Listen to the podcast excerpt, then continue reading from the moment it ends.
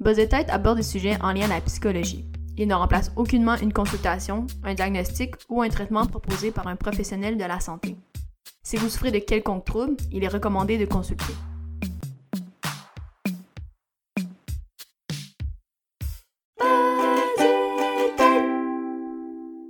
Salut tout le monde! Donc aujourd'hui, j'ai le plaisir de recevoir Mathilde Baumann, qui est doctorante en psychologie euh, à l'UCAM. Donc salut à toi! Salut! Donc, super contente que tu sois là aujourd'hui. Et donc, comme je disais, là, tu fais, oui, un doctorat en psychologie, mais auparavant, tu as fait une maîtrise en sexologie. Donc, est-ce que tu peux me parler un peu de ton parcours, euh, ben, j'allais dire atypique, en plus, parce que tu viens aussi euh, d'ailleurs. Donc, peux-tu me parler un peu de ton parcours? Oui, bien sûr, avec plaisir. Euh, donc, en fait, je suis française. Donc, j'ai commencé mes études de psychologie en France, à Nice, sur la côte d'Azur. Il faisait beau et chaud. Oh. oui. Euh, et ensuite, j'ai décidé de venir euh, étudier à Montréal pour justement l'aspect sexologique qui m'intéressait beaucoup. Euh, donc, Montréal étant la ville pionnière et l'UCAM, l'université pionnière avec le seul département de, de sexologie du monde qui forme des sexologues avec un ordre des sexologues, etc. J'ai décidé de, de venir m'expatrier ici. Voilà, ça fait maintenant six ans que je vis ici. Wow! Mais donc, je, connais pas euh, tant la situation en France par rapport à la sexologie, mais ce que je comprends, c'est que c'est quoi, c'est pas encore très développé, ou tu sais, qu'est-ce qui fait justement que. J'entends que tu, es venu à l'UCAM. Moi, j'ai étudié à l'UCAM, donc euh, je suis bien contente de ça. mais, euh, mais qu'est-ce qui fait justement, est-ce que la situation en France, par rapport à la sexologie, c'est ça, c'est moins développé, c'est moins... Euh, euh, oui, complètement. Complètement, c'est moins développé. À l'époque, c'est en train de s'ouvrir un petit peu là maintenant, mais à l'époque, quand je suis partie, c'était vraiment réservé plus au corps médical, donc aux médecins, aux, infirmiers, aux infirmières, euh, aux sages-femmes, des choses comme ça. Euh, donc c'est pas proprement parler un titre, il y a, y a, des sexologues, mais il n'y a pas de... C'est des diplômes universitaires qui existent, qui sont très focalisés quand même euh, sur euh, l'aspect médical. C'est pas du tout comme, comme à Montréal, comme, comme à l'UCAM. Vraiment pas. Hmm. Ouais. Ok. Puis tu me disais euh, hors onde, ça c'est mon nouveau mot que j'utilise, mais tu me disais que tu as quand même fait un, bac en psychologie euh, en France auparavant. Mais donc, qu'est-ce qui t'a mené euh, vers la sexo? Vaste question. vraiment, j'ai toujours été intéressée par, par la, sexualité humaine, les relations interpersonnelles, les relations intimes, euh, des choses comme ça. Et puis quand je faisais mon bac justement euh, en psycho, soit je partais en neuro parce que j'adorais euh, le cerveau humain, ou alors je voulais étudier, justement la psychologie du couple. Donc finalement, je suis arrivée à l'UCAM, j'ai découvert la sexologie, ça m'a vraiment beaucoup plu. Ben, j'ai d'abord fait un certificat d'études féministes qui m'a aussi mis un pied un petit peu dans la sexo. Et puis là, je suis tombée vraiment amoureuse. Et puis je me suis dit, ok, c'est ça que je veux faire plus tard dans, dans ma clinique. Mais c'est super intéressant parce que euh, d'ailleurs, on a un autre épisode euh, que, que j'ai enregistré avec euh, Roxane, qui elle, que tu connais très bien d'ailleurs. Et c'est drôle parce qu'on parlait justement de cette particularité-là, un peu de la complémentarité entre psychologue, sexologue. Et elle, elle nommait par exemple qu'il y en avait certaines personnes qui étaient formées un peu ben, dans les deux un peu la, formation double, et ce qui est donc ton cas. Donc, je trouve ça super intéressant. Tu as nommé aussi la clinique, donc c'est quelque chose euh, qui t'intéresse. Mais donc, euh, je vois que justement, pour toi, ça va être sûrement euh, bénéfique d'avoir ces cette double formation-là?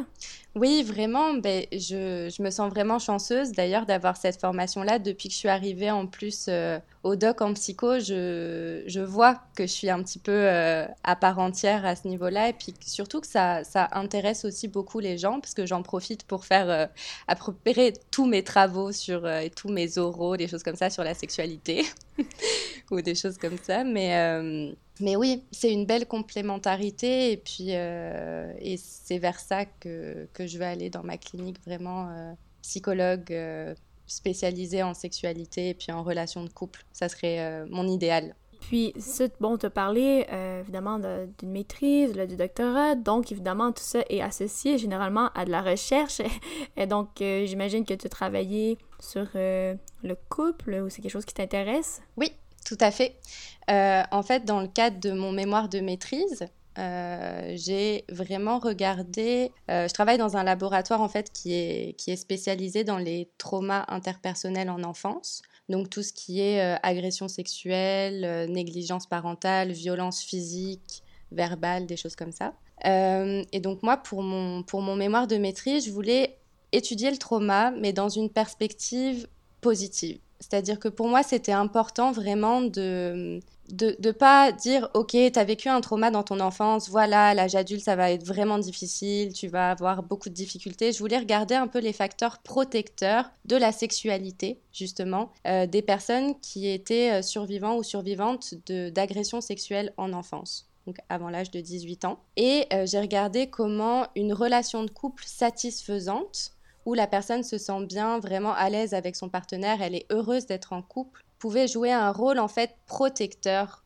de vivre des difficultés sexuelles une fois adulte pour ces personnes-là. Puis euh, concrètement, comment tu as regardé ça? Est-ce que c'est par des, euh, des, entrevues qualitatives, de l'observation? Est-ce que c'était plutôt dans le quantitatif? Dans le quantitatif, des questionnaires auto-rapportés. Euh, ouais, ouais, ouais, c'est ce que mhm. c'est ce que je vais faire aussi dans ma thèse en psycho. Mhm. Donc ça, je comprends, c'est ce que tu as travaillé sur euh, ton mémoire. Absolument, absolument, c'est mon mhm. mémoire de maîtrise, oui. Puis est-ce que tu peux nous dire quelques conclusions de ce mémoire-là? Qu'est-ce que qu'est-ce que tu en as retiré de tout ça? Oui, bah justement, j'étais euh, vraiment contente parce que j'en ai retiré que qu'une relation de couple euh, positive et sécuritaire avait vraiment un aspect positif et protecteur finalement euh, de vivre des difficultés sexuelles. Par difficultés sexuelles, je, vais peut-être définir un petit peu pour les auditeurs, mais c'est vraiment, euh, donc ça se définit sous deux sphères. Il y a d'abord les pensées euh, négatives un petit peu entourant la sexualité que la personne peut avoir, comme de la honte d'avoir une sexualité ou de l'angoisse d'entamer des, des, relations sexuelles, quelque chose comme ça, plus au niveau cognitif et puis ensuite des comportements sexuels problématiques, mais pour la personne. Euh, donc euh, s'engager par exemple dans des relations sexuelles pour de mauvaises raisons, qu'elle considère être comme de mauvaises raisons, ou euh, avec des personnes où elle n'a pas envie de le faire, ne pas se protéger aussi. Donc ça va être ces, ces comportements en fait sexuels-là que j'ai évalués. Et donc voilà, le, couple vient diminuer la présence de ces difficultés sexuelles-là, qui sont quand même assez reconnues euh, chez les personnes qui sont euh, survivantes d'agressions sexuelles en enfance. Et, qu'est-ce qui... Euh, parce que tu nommais que de, justement de ton mémoire, c'est quand même un projet que tu vises dans la continuité pour, pour ta thèse. Donc, qu'est-ce que tu vas y ajouter de plus ou de nouveau? Qu'est-ce qui, sur quoi tu travailles peut-être plus précisément pour ta thèse? Oui, bah en fait, euh, je ne sais pas si tu as remarqué, mais c'est des variables quand même qui sont très cliniques. Donc je voulais faire de la recherche clinique et regarder comment, quand on a des personnes quand même survivantes de trauma, comme ça, en clinique, qu'est-ce qu'on peut faire pour les aider au niveau de la pratique? Et donc là, vu que j'ai regardé le rôle de la satisfaction conjugale, dans ma thèse, je vais regarder ce qui vient déterminer cette euh, satisfaction conjugale-là chez les personnes, cette fois-ci, euh, survivantes de plus de traumas en enfance, pas uniquement l'agression sexuelle. Euh, et, donc c'est ça, je vais regarder comment le style d'attachement amoureux peut venir déterminer ça, comment le soutien conjugal, la communication conjugale peut influencer la satisfaction conjugale à l'âge adulte et comment on entre en relation finalement quand on a été victime de traumas en enfance. Puis, est-ce que, euh, tu l'as nommé un petit peu tout à l'heure, mais est-ce que dans ta pratique, oui, j'imagine que tu te vois travailler euh, avec, euh, avec des couples, mais est-ce que tu te verrais aussi en individuel, en enfance, ou tu voudrais préciser, te spécialiser auprès des couples, par exemple? alors j'aimerais, c'est sûr, développer une expertise au niveau des couples, mais également faire de l'individuel. De l'enfance, non. Je n'ai jamais voulu vraiment faire, euh, faire euh, des, des, de, la, psycho en enfance. Je ne sais pas pourquoi. Je suis plus à l'aise avec les adultes euh, qu'avec les enfants. Puis, vu justement, tu es, tu, comme tu disais, tu fais le, double profil, tu fais bon la recherche, mais aussi la clinique qui t'intéresse. Est-ce que l'enseignement, c'est quelque chose qui t'intéresse aussi ou Oui, j'aimerais beaucoup ça. j'ai hâte de pouvoir, de pouvoir enseigner. Pour l'instant, je suis un peu tôt dans mon parcours, donc je ne peux pas encore enseigner, mais, mais j'ai bien hâte. Oui, j'ai été aussi auxiliaire d'enseignement pendant bah, 5 ans. Mmh, quand même. C'est ça. j'ai fait beaucoup de corrections de copies. Donc, euh, puis j'ai assisté aussi, euh, j'ai été monitrice pour plusieurs cours. Donc j'ai déjà un pied dedans et j'ai hâte euh, d'être cette fois-ci la prof. J'ai l'impression, en parlant avec euh, d'autres invités sexologues qui sont, passés sur le podcast, euh, j'ai l'impression que souvent la sexologie, elle est beaucoup associée, par exemple, à la vulgarisation, à l'éducation aussi euh, auprès de la population. je me demandais comment toi, est-ce que tu vois ça? D'ailleurs, tu as aussi une page Instagram, c'est par cet intermédiaire là que qu'on a fait euh, rencontre euh, l'une et l'autre. Mais donc je me dis, tu sais, déjà, tu, j'imagine qu'il y a quelque chose, un désir euh, de vulgarisation à ce niveau-là, parce que bon, ta page elle est quand même axée sur la sexualité, les relations interpersonnelles. Mais peut-être tu peux, ben un nous parler de cette page-là et de voir ben, d'où c'est venu cet intérêt-là déjà de vulgarisation là sur une page Instagram. Oui, bien sûr. Euh, alors donc ma page s'appelle Sexodose, ta petite dose de sexo. Euh, et j'ai eu cette idée de, de faire cette page Instagram parce que déjà, par rapport aux réactions euh, des gens, quand je leur disais oui, j'étudie en sexologie et toutes les questions qu'il y avait par rapport à ça. Ah ouais, mais t'étudies quoi? Euh, Est-ce que tu as des cours de pratique euh, Des choses, euh, des questions parfois un petit peu lourdes? et d'autres, et d'autres surtout très intéressantes. Et puis je voyais l'intérêt des gens et si tu veux, cette volonté d'en parler et d'avoir quelqu'un à qui en parler pour qui ce n'est pas tabou finalement parce que la sexualité reste encore tabou pour euh, beaucoup de personnes dans notre société. Donc c'est vraiment pour ça que j'ai voulu un petit peu vulgariser et puis normaliser aussi les choses euh, que beaucoup de personnes peuvent vivre. Et c'est ça qu'elles puissent se reconnaître, euh, faire aussi un petit peu d'éducation sexuelle par, par ce même biais, parce que parce qu'on retrouve aussi, il y a énormément de comptes qui commencent à se créer sur l'éducation sexuelle, mais il y a aussi beaucoup de fausses informations qui euh, mm. c'est le risque des réseaux sociaux. Mais donc euh, c'est ça, je voulais apporter un petit peu ma pierre à l'édifice à ce niveau-là euh, par rapport à l'éducation sexuelle. Puis je me demandais, euh, parce que bon, évidemment, ma page, euh, mettons, bon, de, de base de tête, elle, est, différente, elle n'est pas axée là, sur euh, la sexualité. Est-ce que toi, ton côté, il y a des gens justement qui, qui t'écrivent parce que justement, qui vont poser des questions, peut-être qu'ils vont sentir une ouverture à, à, ce sujet-là? Est-ce que c'est fréquent ou est-ce que tu, as des, tu reçois des questions là, de, de gens? Et en plus, vu que c'est anonyme, ben, en guillemets, ou en tout cas du moins, si c'est via une plateforme bon, numérique, donc, je me demandais, est-ce que des gens qui, qui t'écrivent te posent des questions euh? Oui, oui, oui. Très, euh, très régulièrement. Très régulièrement. Alors, je ne sais jamais si c'est euh, parce que j'ai quand même une communauté en Europe et au Québec. donc, je n'arrive pas trop parfois à faire la distinction, mais j'ai quand même l'impression qu'il y a beaucoup de personnes d'Europe, justement, qui m'écrivent parce qu'elles n'ont juste pas de ressources ou qu'elles ne savent pas comment faire. Et donc, oui, il y a énormément de gens qui écrivent euh, à ce niveau-là. Je peux malheureusement pas euh, leur proposer une intervention parce que mhm. c'est pas ma place et puis euh, c'est pas légal surtout de passer sur ça via Instagram, mais, mais j'essaye de les référer, de leur donner des ressources justement pour les aider ou, ou c'est ça, quand je vois vraiment qu'il y a une grosse détresse, de normaliser aussi en donnant des ressources pour qu'elle puisse... Euh, mhm. Puis, mettons, là, euh, de façon globale ou générale, sans nommer les gens évidemment, mais est-ce que tu peux juste nous indiquer quel type de question peut-être qui revient plus souvent, ou est-ce que des choses, c'est ce que c'est pas, est-ce que c'est peut-être par rapport euh, au couple, par rapport, euh, j'ai pas le manque de désir, ou est-ce que, est-ce que tu vois des choses en particulier, des thèmes qui reviennent qui reviennent? oui, alors c'est beaucoup de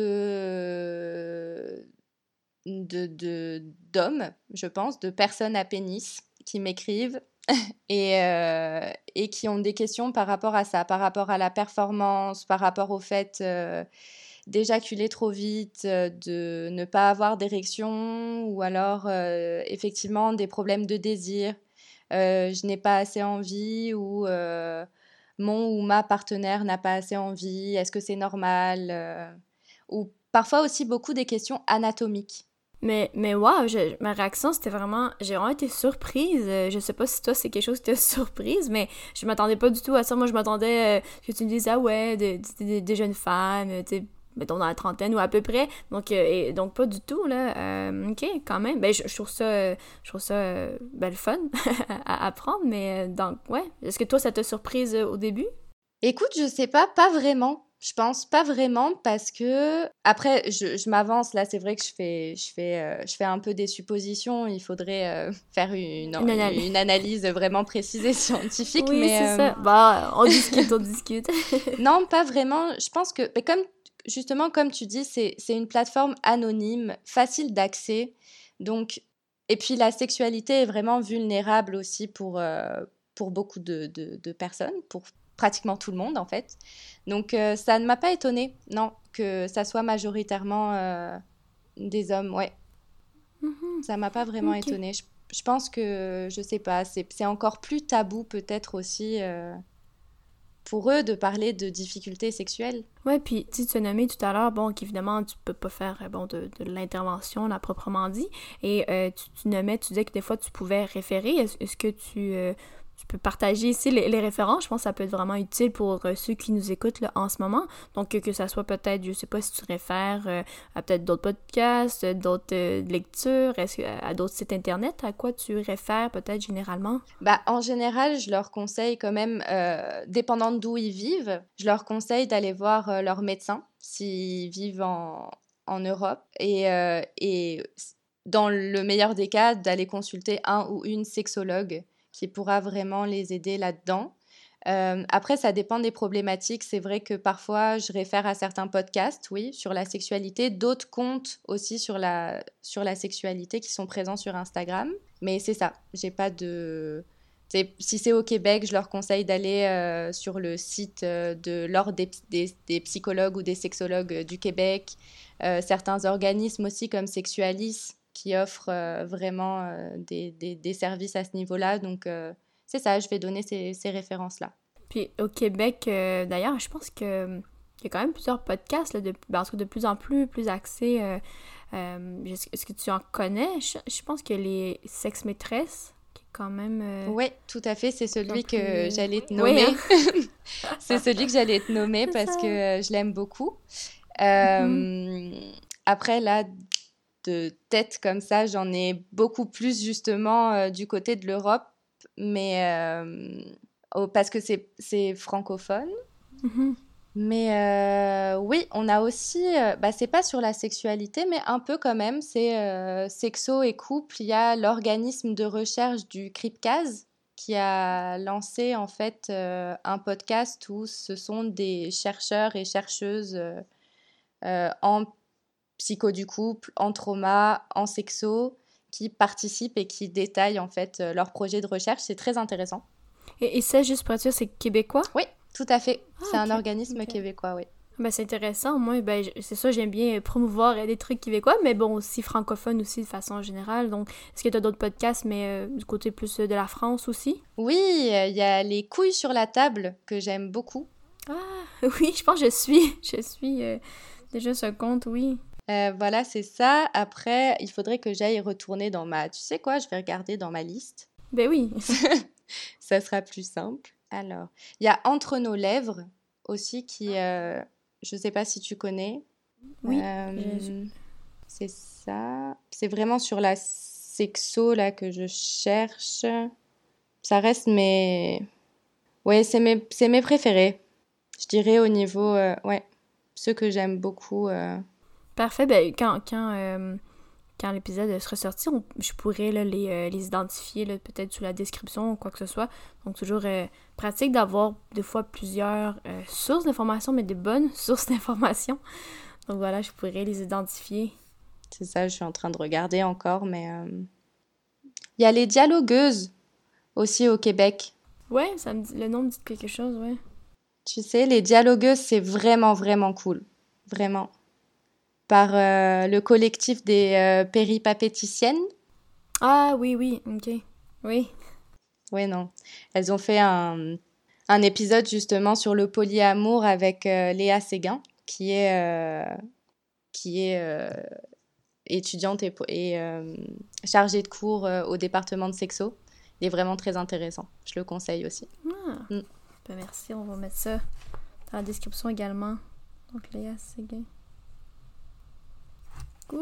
Donc voilà, on voit beaucoup ton ton intérêt évidemment pour la sexo bon, et la psycho. Et comme on disait tout à l'heure, euh, c'est sûr que bon, je le vois très, de façon très complémentaire, mais je me demandais, toi, comment tu vois ça bon, dans ta clinique? Est-ce j'allais dire, un, est-ce que tu vas te nommer comme euh, psychosexologue ou dans le sens comment tu, tu vois un peu ce que tu vois que c'est complémentaire, tu vois que c'est deux chapeaux différents. Je me demandais comment toi tu euh, percevais ça. Alors, je pense que c'est deux choses bien différentes, mais complémentaires. Après, c'est ça. Je, je, pourrais, je pourrais me nommer psychologue et sexologue si j'adhère aux deux ordres, hmm. euh, ce qui n'est pas sûr. Peut-être que je vais seulement adhérer euh, à l'ordre des psychologues et puis euh, pas me nommer sexologue, mais je pourrais quand même être, faire de la, psychothérapie orientée, orientée sur la sexualité, tu vois.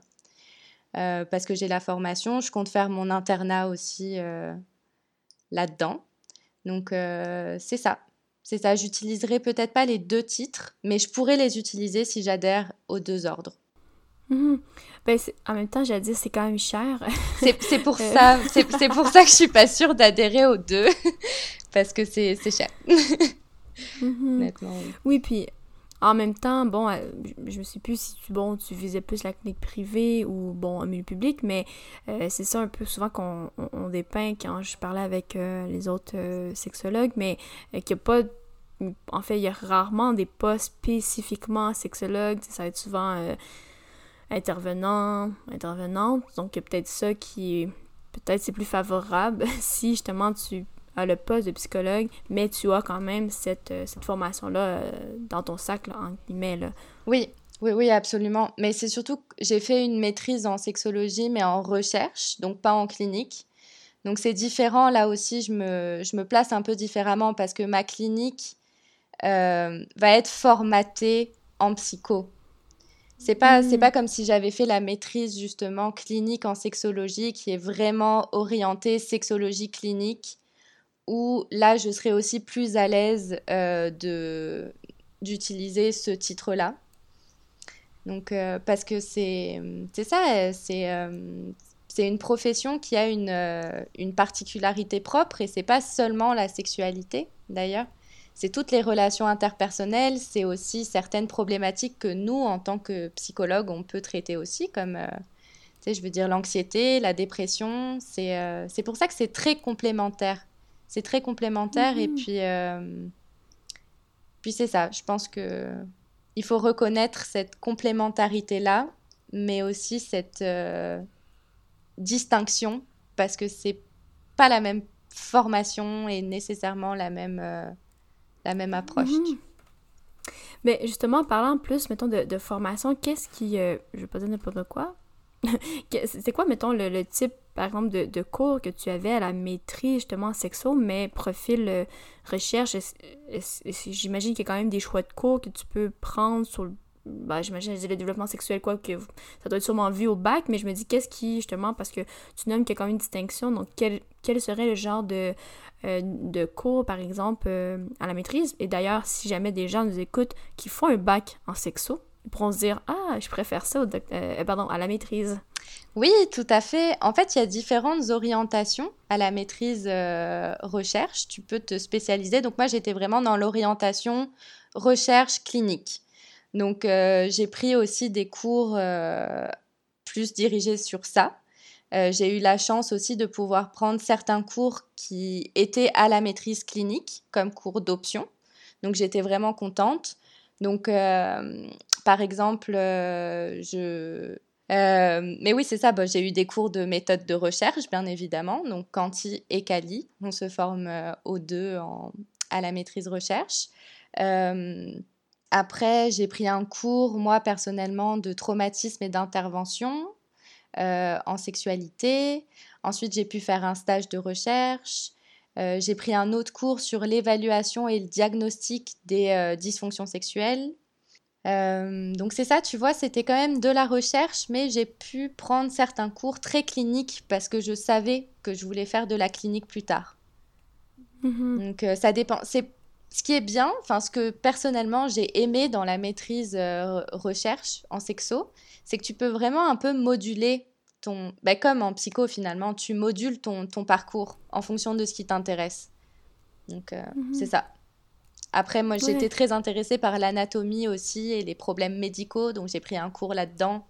Trouve ça qui est euh, dommage, ben, tu, dois le vivre aussi, comme là au doctorat en, psycho, mais euh, à ma connaissance, peut-être que je me trompe, mais il me semble que dans le parcours doctorat, il y a pas ou très peu de cours axés justement sur la, sexualité. Là, en, ouais, c'est ça. Euh, ben, je me suis, au bac, je me souviens, bon, toi tu l'as fait en France, mais je sais qu'il y avait le cours différentiel des sexes, et, mais c'était un choix. Il y avait celui-là où, euh, je pense c'était ethnicité, culture et ethnicité. Fait fallait prendre un des deux. Bon, moi j'ai pris culture et ethnicité. Donc j'ai pas fait, bon, celui différentiel des sexes. Mais comme je dis, je pense qu'au doctorat, en tout cas moi, je je me souviens pas du tout dans les choix. J'imagine, j'imagine que oui, il y a des cours, bon, euh, au choix, donc ça, j'aurais pu aller en chercher, ce que je n'ai pas fait. mais, euh, mais non, c'est ça, mais si je me souviens bien, c'est ça, dans le parcours, là, profil plus type, il n'y a pas de cours qui, euh, qui est comme offert, là, en, en, en, sexologie. Non, non, non, pas du tout. Dans le parcours type, il n'y en a pas. Il y a certains mhm. cours d'options, effectivement, mais qui se donnent pas chaque année. Euh, donc, euh, donc c'est ça. C'est ça. C'est, euh, il faut aller chercher. Il faut aller chercher dans d'autres universités ou dans d'autres départements, justement, si c'est possible, des cours d'option. Là, pour ceux que ça intéresse, ceux et celles que ça intéresse, cet automne, il y a un cours qui va se donner probablement sur la psychothérapie de couple et la sexualité. Donc. Wow, dans le, dans le département de psychologie? Oui, tout à fait. Tout à fait.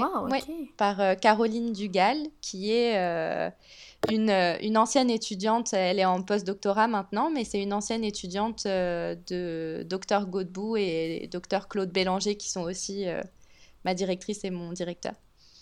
Donc, mhm. elle était au laboratoire Trace et puis elle a donné aussi cette hiver un cours sur la psychothérapie de couple, cet automne aussi. Donc il y en a, mais ils ne se donnent pas chaque année. Ça dépend de qui est disponible pour le donner. Et puis comme il y a peu de personnes euh, formées là-dedans, et puis en plus en psycho, ils demandent, il me semble, que la personne soit psychologue. Hmm. Donc c'est pour ça que certains ou certaines sexologues ne peuvent pas donner des cours en psycho. Ah, ok. Ben, en tout cas, c'est vraiment intéressant parce que, en tout cas, moi, je me souviens pas d'avoir vu ce cours-là quand j'étais aux études. Mais euh, c'est très drôle parce que, bon, en parlant de. moi, en parlant de plus en plus avec euh, des, euh, des, sexologues ou, bon, doctorants, quoi que ce soit, mais je me dis, ah ouais, peut-être que je devrais aller me chercher ça comme complémentarité pour. bon, moi, bon, les gens le savent, je suis vraiment plutôt euh, tout ce qui est euh, clinique, mais euh, effectivement, en tout cas, j'imagine que, bon, par après, bon, il y a des formations que, de toute façon, qui, sont obligatoires, là, en tant que psychologue, ont fait partie de l'ordre, donc j'imagine qu'il doit en avoir qui sont plus axés, je l'espère, sur la sexualité, bon, le, la thérapie de couple, la thérapie de couple peut-être dans, dans cet aspect-là, de plus des relations interpersonnelles, des peut-être conflits euh, au niveau de la sexualité. Parce que c'est vraiment quelque chose que je trouve qui. Euh, je pense que ça serait. comment on dit ça? Une flèche ajoutée à son arc? Oui, une flèche. Une, une, corde à ton arc? Une corde Ça, ça marche aussi, la flèche. Oui, mais c'est drôle cette expression-là parce que tu peux pas mettre plusieurs cordes à un arc. Non, c'est ça, mais c'est le but. Justement, je pense. Je sais pas, peut-être que. Je sais pas. ok. Mais en tout cas, mais bref, oui, c'est vrai que de plus en plus, je me dis, hmm, c'est peut-être quelque chose que, qui est manquant. Et euh, bon, je, le nomme, je pense, à chaque fois, tu sais, moi, j'ai eu une formation qui était donnée euh, euh, justement ah ben justement tu devrais la recevoir c'est une, une formation qui est donnée lorsqu'on fait le, le, stage obligatoire à l'UCAM et c'est ça c'était donné par un professeur de sexologie mais qui est psychologue parce qu'il a fait son doctorat en psychologie euh, David. David Lafortune? Ouais. Ouais, bah oui. Je pense que c'est ça. Oui, oui. Oui, c'est ça. mais qui est maintenant professeur euh, en, En sexologie, sexo. si je me trompe. Ouais. C'est ça. Mais donc, lui était venu donner une formation. Donc, c'est peut-être la seule fois où j'étais plus en contact avec euh, la, la sex- sexologie, là, euh, Ouais. entre guillemets. Oui, ben c'est aussi quelque chose que mes collègues là me, me mentionnent justement au doc en psycho qu'il n'y a pas de. Ouais, qui qui trouvent pas. Même si ça les intéresse, il n'y en a pas vraiment. euh, puis il faut, qu'il faut aller chercher l'information ailleurs. Mais euh, il y a des formations, comme tu dis, qui existent, des formations continues. Puis après, euh, après c'est ça. Moi, je, je- j'encourage tout le monde. Et puis j'encourage d'ailleurs le maximum de, de, de psychologues à, à ne pas avoir honte, en fait, de poser des questions sur la sexualité, parce que c'est une sphère qu'on néglige souvent en psychothérapie. Et puis encore plus quand il y a des difficultés conjugales. Je pense que, ouais, parlons Ouais, cul. tout à fait. ah oui. oui, oui. Mais j'ai l'impression que ça doit être. euh, Tu sais, comme on disait tout à l'heure, c'est que ça, ça reste un sujet tabou encore. Fait qu'on dirait de, de. Même en thérapie, que la personne déjà, par exemple, vient consulter pour des problèmes euh, bon, d'anxiété, dépression. Donc on dirait que c'est vrai que ça vient pas nécessairement. euh, euh, aisément de se dire ah ben on, va aller explorer cette sphère là parce qu'on dirait que c'est tellement une sphère intime peut-être je sais pas Bon, bien que oui, l'anxiété, la dépression aussi, mais j'ai l'impression que ça, ça touche un autre volet. C'est bien que oui, les, clients euh, tu sais, vont nommer des choses qui probablement ne, ne- ne nomment pas ailleurs, là, tu sais, même pas leur conjoint, leur conjointe, euh, leurs parents proches. Donc oui, il y a des choses qui vont livrer, mais on dirait que l'aspect intimité, sexualité reste encore euh, euh, tabou. Mais, mais j'imagine, d'ailleurs, c'est une discussion qu'on avait avec Roxane, donc dans un autre épisode, vous pouvez l'écouter aussi.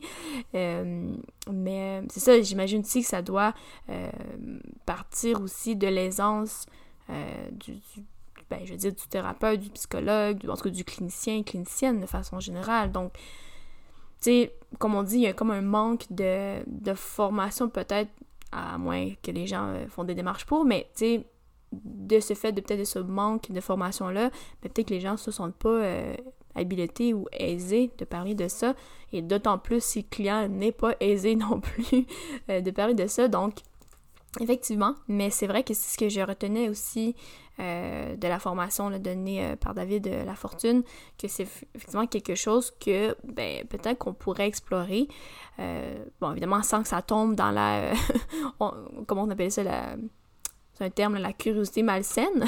je sais pas, faut faire attention à ça aussi, évidemment. Mais, mais j'ai dit, je pense que par expérience, ben ma mince expérience, mais quand même, je pense que ceux, par exemple, que des, clients m'en auraient parlé, ça va être souvent par rapport à, à des traumas, en fait.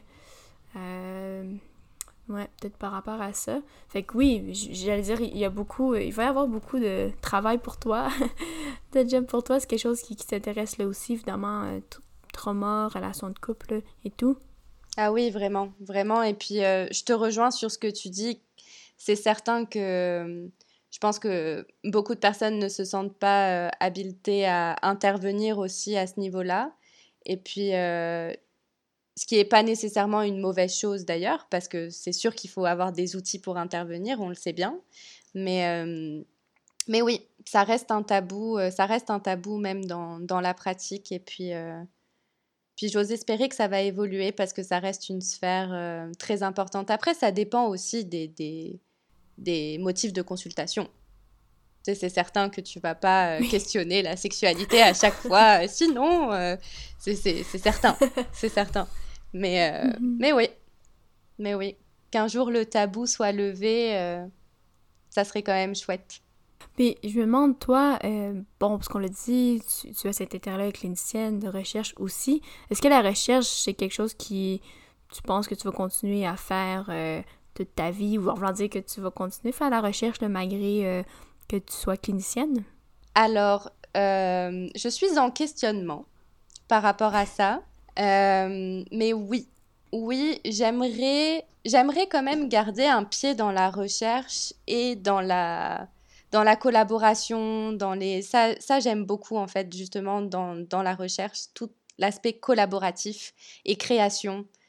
écrire des, des, chapitres, des articles, des choses comme ça, ça, ça me plaît beaucoup. Après, je pense que j'aurai quand même une plus grosse part de clinique. C'est ça. Je me, je me, voyais au départ, mais je ne me vois plus aujourd'hui nécessairement être euh, enseignante, chercheur à l'université pour, euh, pour différentes raisons. Mais, euh, mais c'est ça. mais j'ai quand même un amour pour la recherche que j'aimerais ne pas perdre complètement. En fait, je posais cette question-là parce que je me demandais, tu sais, selon toi, ou, tu sais, par quel moyen on peut atteindre un plus large public, dans le sens, tu je reviens à cette idée-là, tu sais, beaucoup de psychoéducation, de...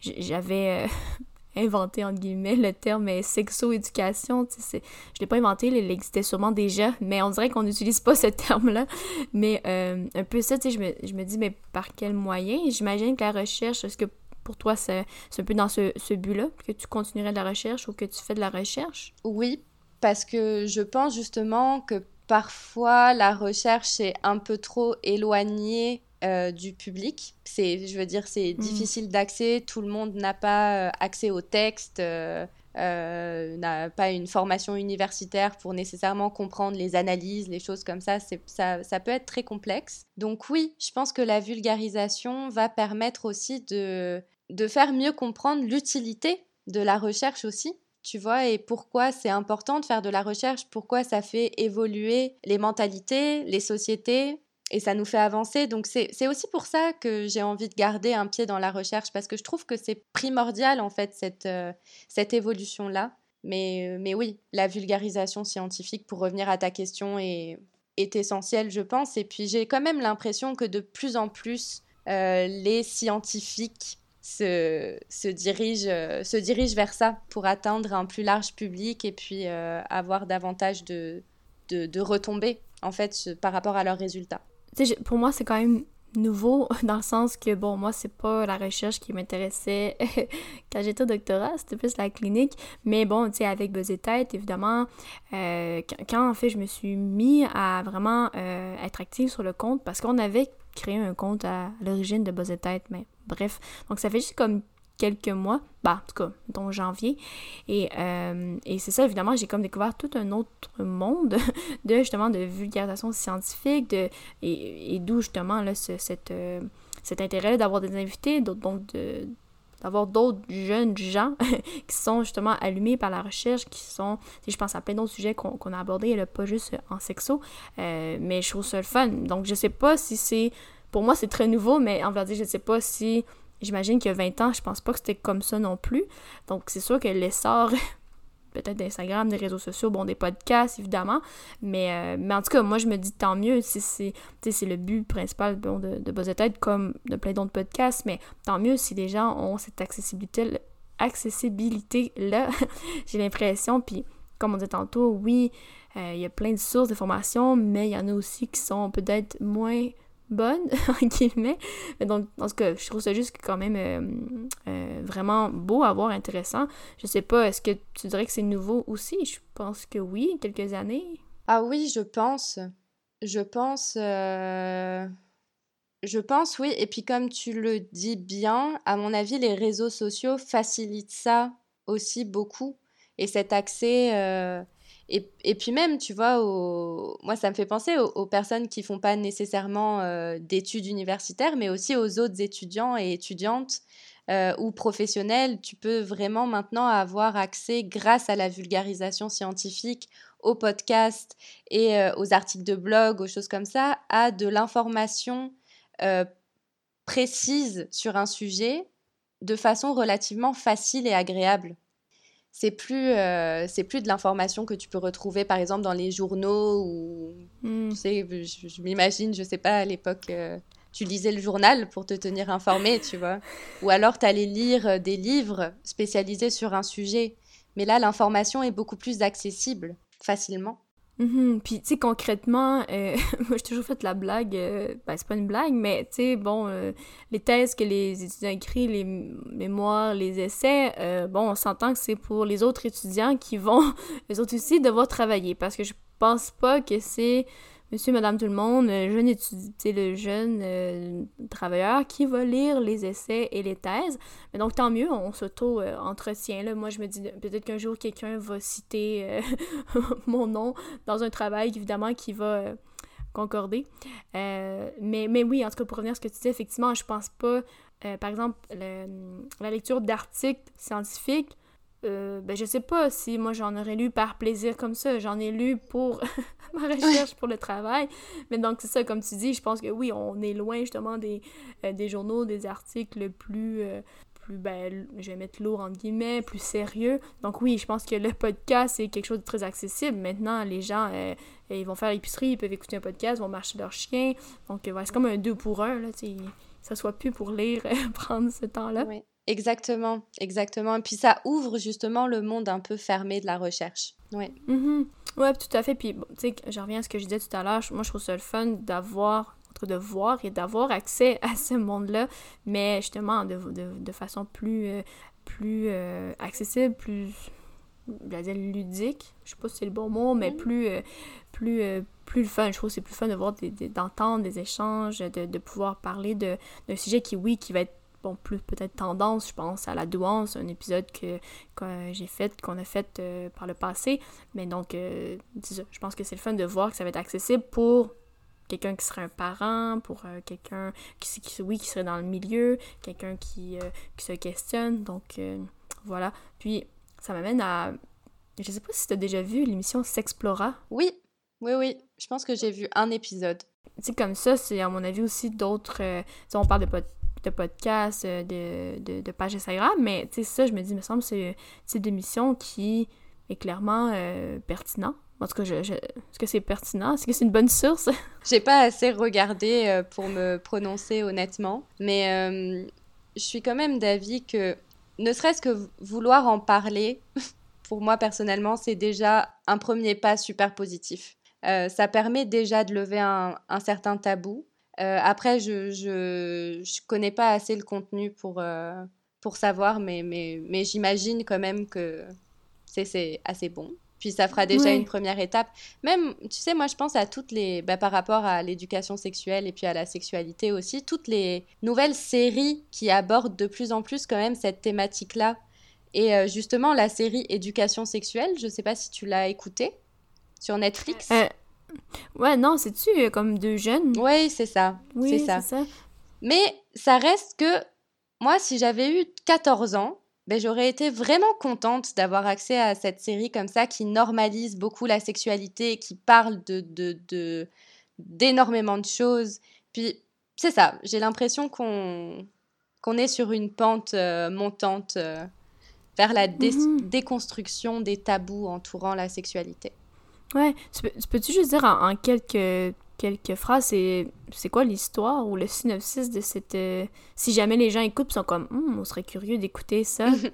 oui, oui, oui, bien sûr. En fait, c'est euh, juste, ça se passe dans un collège ou un lycée en, en Angleterre. Et euh, puis chaque épisode, c'est sur un sujet entourant la sexualité, par exemple euh, je sais pas, il euh, y en a un qui trouve qu'il a euh, un trop gros pénis, ça lui, ça lui, il a peur de ça, il trouve que c'est pas normal, donc ça va vraiment parler de ça, déconstruire un peu ça. Et en fait, ça suit l'histoire d'un jeune qui s'appelle Otis et sa maman est sexologue.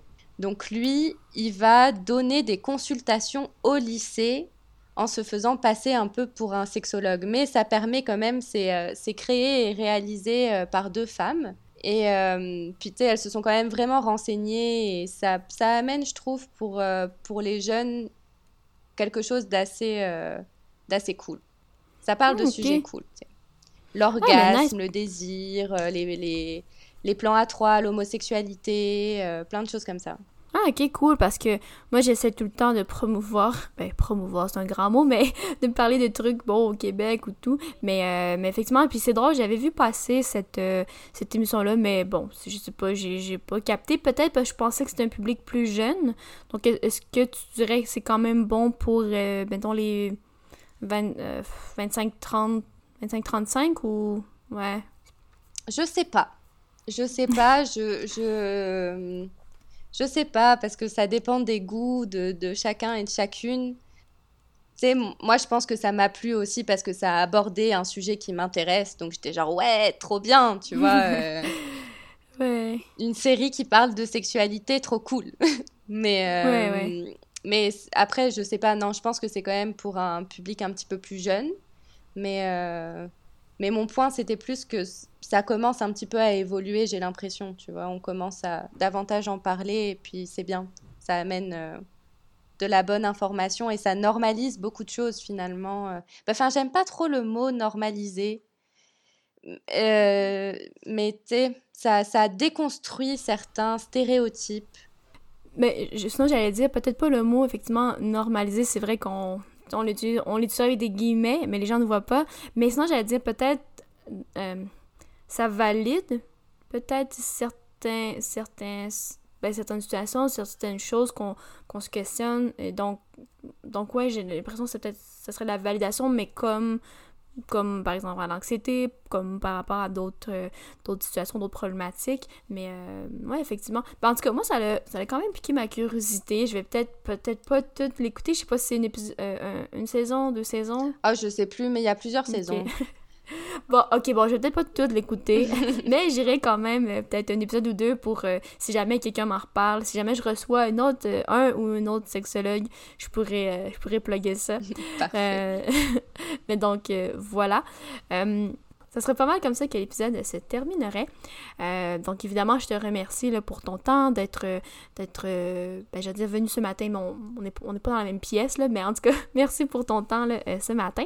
évidemment, si tu as des plugs à faire, il y a des choses qu'on a déjà parlé, ta page Instagram, mais tu peux les renommer évidemment, ainsi que le laboratoire pour lequel tu, tu, travailles, que tu participes. Donc voilà, tu peux plugger tes trucs. Oui, c'est ça. Bah, si vous êtes intéressé euh, par euh, un petit peu euh, l'éducation à la sexualité, vous pouvez aller voir mon compte Sexodose. sinon, je vous invite aussi fortement à aller suivre le compte du Lab Trace, où on met tous les résultats de recherche qui proviennent de notre laboratoire. Donc, c'est ça, on étudie le trauma, les couples, la sexualité. puis voilà, vous pouvez nous suivre sur Instagram, sur Facebook, sur Twitter ou sur natachagodbou.com. C'est ça. Merci de m'avoir reçu euh, aujourd'hui. C'était vraiment euh, très agréable de parler avec toi. Donc oui, allez, euh, allez jeter un coup d'œil aux pages là, que Mathilde a mentionnées. Euh, de, mon côté, évidemment, ben, euh, on a la page Instagram, on a aussi euh, Facebook et vous pouvez nous écouter sur Apple Podcasts, Spotify, Google Podcasts, Deezer aussi. Et il y a aussi notre email, podcast à commercial gmail.com. N'hésitez pas à nous écrire, je suis assez réactive sur les réseaux sociaux, surtout Instagram. Il y a toujours des petits sondages plusieurs fois par semaine. J'aime toujours ça savoir qu'est-ce que vous pensez. Euh, donc voilà.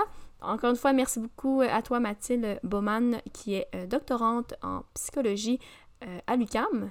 Merci à toi. C'était vraiment un plaisir d'être avec toi ce matin et puis d'avoir cette discussion-là. Yes, ben merci beaucoup. Et je dis aux auditeurs à la semaine prochaine. Bye. Bye.